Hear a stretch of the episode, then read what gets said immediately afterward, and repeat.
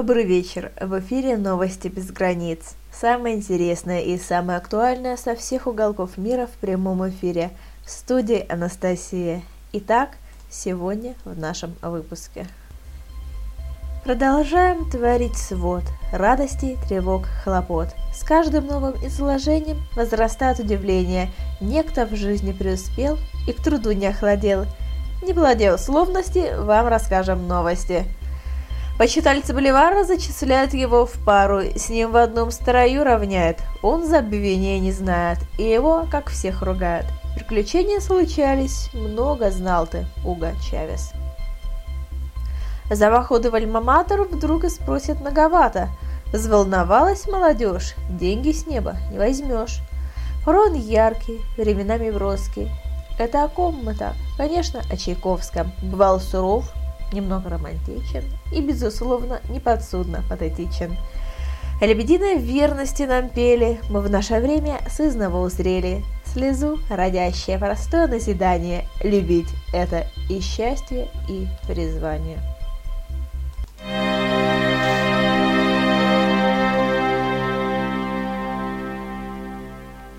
Венесуэла сегодня отмечает тяжелый и сложный момент. Два года после смерти Уга Чавеса, один из величайших лидеров этой страны и континента, заявил президент Николас Мадуро. Он был основателем новой независимости в Латинской Америке и Карибском бассейне, создав такие механизмы, как Боливарианский альянс для народов нашей Америки, Петрокарибы, Союз южноамериканских наций и Сообщество государств Латинской Америки и Карибского бассейна, заявил Мадуро.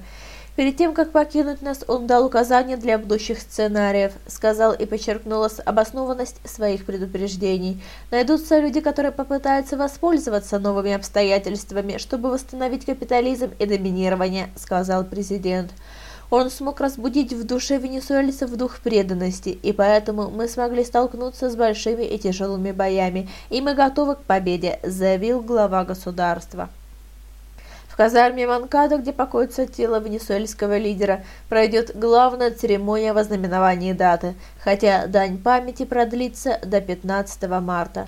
Военные казармы по всей стране сегодня протрубили подъем в честь Чавеса. С самого утра Каракас горит фейерверками в честь команданта. Ряд российских университетов в мае этого года может выставить новые цены, которые неприятно удивят абитуриентов. Таким образом, вузы будут вынуждены выполнить соответствующий приказ Миноборнауки Российской Федерации, и именно позиция профильного ведомства будет определяющей при грядущем повышении цен, передает ТАСС со ссылкой на первого зампредседателя Комитета Госдумы по образованию Владимира Бурматова.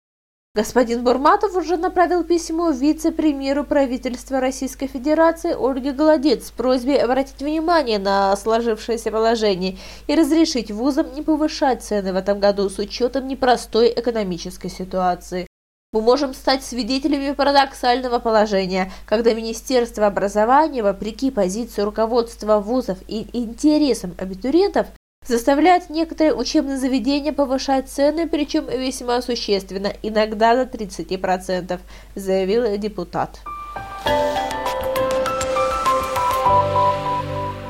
175-летие со дня рождения великого русского композитора Петра Ильича Чайковского будет отмечено в России выдающимся музыкальным событием. С 30 апреля по 7 мая состоится первый международный музыкальный фестиваль имени Чайковского, который пройдет в подмосковном Клину. Главной темой фестиваля станет Чайковский – Откроется фестиваль выступлением одного из лучших коллективов мира Венского филармонического оркестра под управлением Рикардо Моди, в чьем исполнении прозвучит Пятая симфония Чайковского программе фестиваля стольные концерты пианиста Михаила Плетнева, Большой симфонический оркестр имени Чайковского, который возглавляет Владимир Федосеев, и пианист Кирилл Гернштейн исполнят первый концерт для фортепиано с оркестром Чайковского во второй авторской редакции Государственный академический русский хор имени Свешникова. Специально приглашенные гости Валерий Гергиев и симфонический оркестр Мариинского театра. В фестивале также примет участие Российско-немецкой музыкальной академии. Проектом руководит Валерий Гергиев. Знаменитый фортепианный цикл «Времена года» прозвучит в новой версии для камерного ансамбля в обработке молодых русских и немецких композиторов. В рамках фестиваля ожидается мировая премьера. Впервые прозвучит произведение, написанное для фестиваля современным французским композитором Антони Жераром. Партнер фестиваля – Государственный мемориальный музыкальный музей-заповедник Чайковского в Клину. Фестиваль пройдет в Клину, где композитор жил и творил последние годы своей жизни. Здесь можно будет погрузиться в атмосферу творчества, уловить дух времени, представить, как рождалась великая музыка и, наконец, насладиться звучанием известных произведений в исполнении мировых звезд. Художественный руководитель Малого театра Юрий Соломин заявил, что пока остается в больнице, хотя сегодня собирался выписаться. Чувствую себя нормально, но сегодня не выписываюсь, как предполагал ранее. Пока остаюсь в больнице, где продолжится плановое обследование, цитирует его слова и РИА Новости. Ранее в Малом театре заявили, что Юрий Соломин находится на плановом обследовании в связи с диабетом. Юрий Мефодьевич действительно сегодня лег в одну из московских клиник, но его здоровью ничего не угрожает. Это плановое обследование связано с его диабетом, отметили в дирекции театра. СМИ сообщили, что Соломин попал в одну из ведомственных больниц с желудочным кровотечением. Юрий Соломин – советский и российский актер театра и кино, народный артист СССР, художественный руководитель Государственного академического малого театра, театральный педагог, общественный деятель, старший брат Виталия Соломина – профессор, член Союза кинематографистов России, член Общественного совета по изданию православной энциклопедии, президент Ассоциации русских драматических театров, президент фонда Покровский собор на Красной площади. Полиция Нижнего Тагила нашла хулиганов, потушивших вечный огонь на площади Славы 1 марта. Ими оказались дети 9 и 12 лет. Как выяснили правоохранители, тушить огонь они не планировали. Дети из любопытства вылили в него канистру машинного масла. Когда пламя потухло, дети испугались и убежали. 1 марта вечернее время наряд патрульно-постовой службы, дежуривший в Дзержинском районе Нижнего Тагила, проезжая на служебной автомашине по Ленинградскому проспекту, обратил внимание, что на площади Славы не горит вечный огонь. Приехавшая на место полиция нашла пятилитровую пластиковую канистру с автомобильным маслом. Никаких повреждений на самом мемориале обнаружено не было. Сотрудники полиции вновь зажгли вечный огонь, сообщили в полиции. Оперативники разыскали нарушителей по записи с камер наблюдения системы. Выяснилось, что девятилетний мальчик воспитывается в многодетной семье. Учится в коррекционном классе в одной из школ, склонен к необдуманным поступкам и подвержен влиянию сверстников – он рассказал полицейским о своем 12-летнем подельнике. На площадь Славы ребята приходят почти каждый день, рассказывают в пресс-службе ММУ МВД Нижнетагильская. Раньше они бросали снег в огонь и наблюдали, как он тает. В этот вечер в районе трамвайной остановки мальчишки нашли канистру с остатками масла. Старший из подростков предложил другу вылить содержимое на огонь и посмотреть, что будет. Увидев, как от попавшего в пламя масла по площади расстилается густой дым, мальчишки испугались и убежали. С хулиганами их родителями провели профилактическую беседу и поставили на учет в подразделение по делам несовершеннолетних.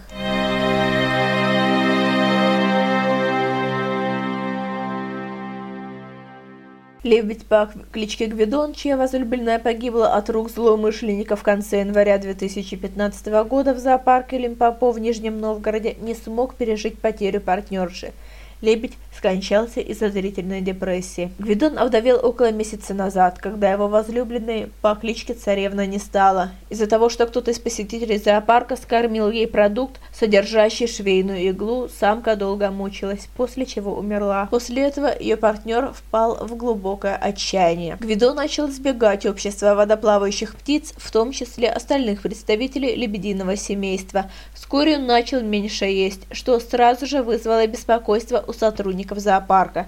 Было принято решение установить круглосуточное дежурство за птицей. Однако через некоторое время Гвидон и вовсе отказался есть, из-за чего был помещен в стационар. Врачи ветклиники сутками выхаживали Гвигудона, но он буквально не хотел жить без своей подруги. В итоге его лебединая песня прервалась. Как и люди, животные могут страдать от депрессии. Причины депрессии животных могут быть самыми разнообразными.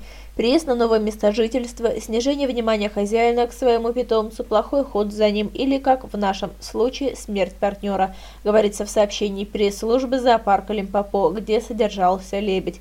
У него на лицо были все признаки психологического расстройства, отказ от корма, сонливость, вялость, а также стремление спрятаться в уединенное место. Затяжная и длительная депрессия лебедя привела к серьезным соматическим заболеваниям и снижению иммунитета, цитирует пресс-служба слова заместителя директора зоопарка по зооветчасти Василия Балдыгина. Известно, что лебеди живут парами, и когда царевны не стало, мы сразу начали искать для Гвидона партнершу. Делится своей бедой директор зоопарка Лимпопо Владимир Герасичкин. Он отметил, что это изначально была трудная задача из-за крайне сжатых сроков. Чей-то злой умысел забрал у нас месяц назад одну птицу и стал причиной ухода из жизни другой, резюмировал Герасичкин. Это все новости к текущему часу.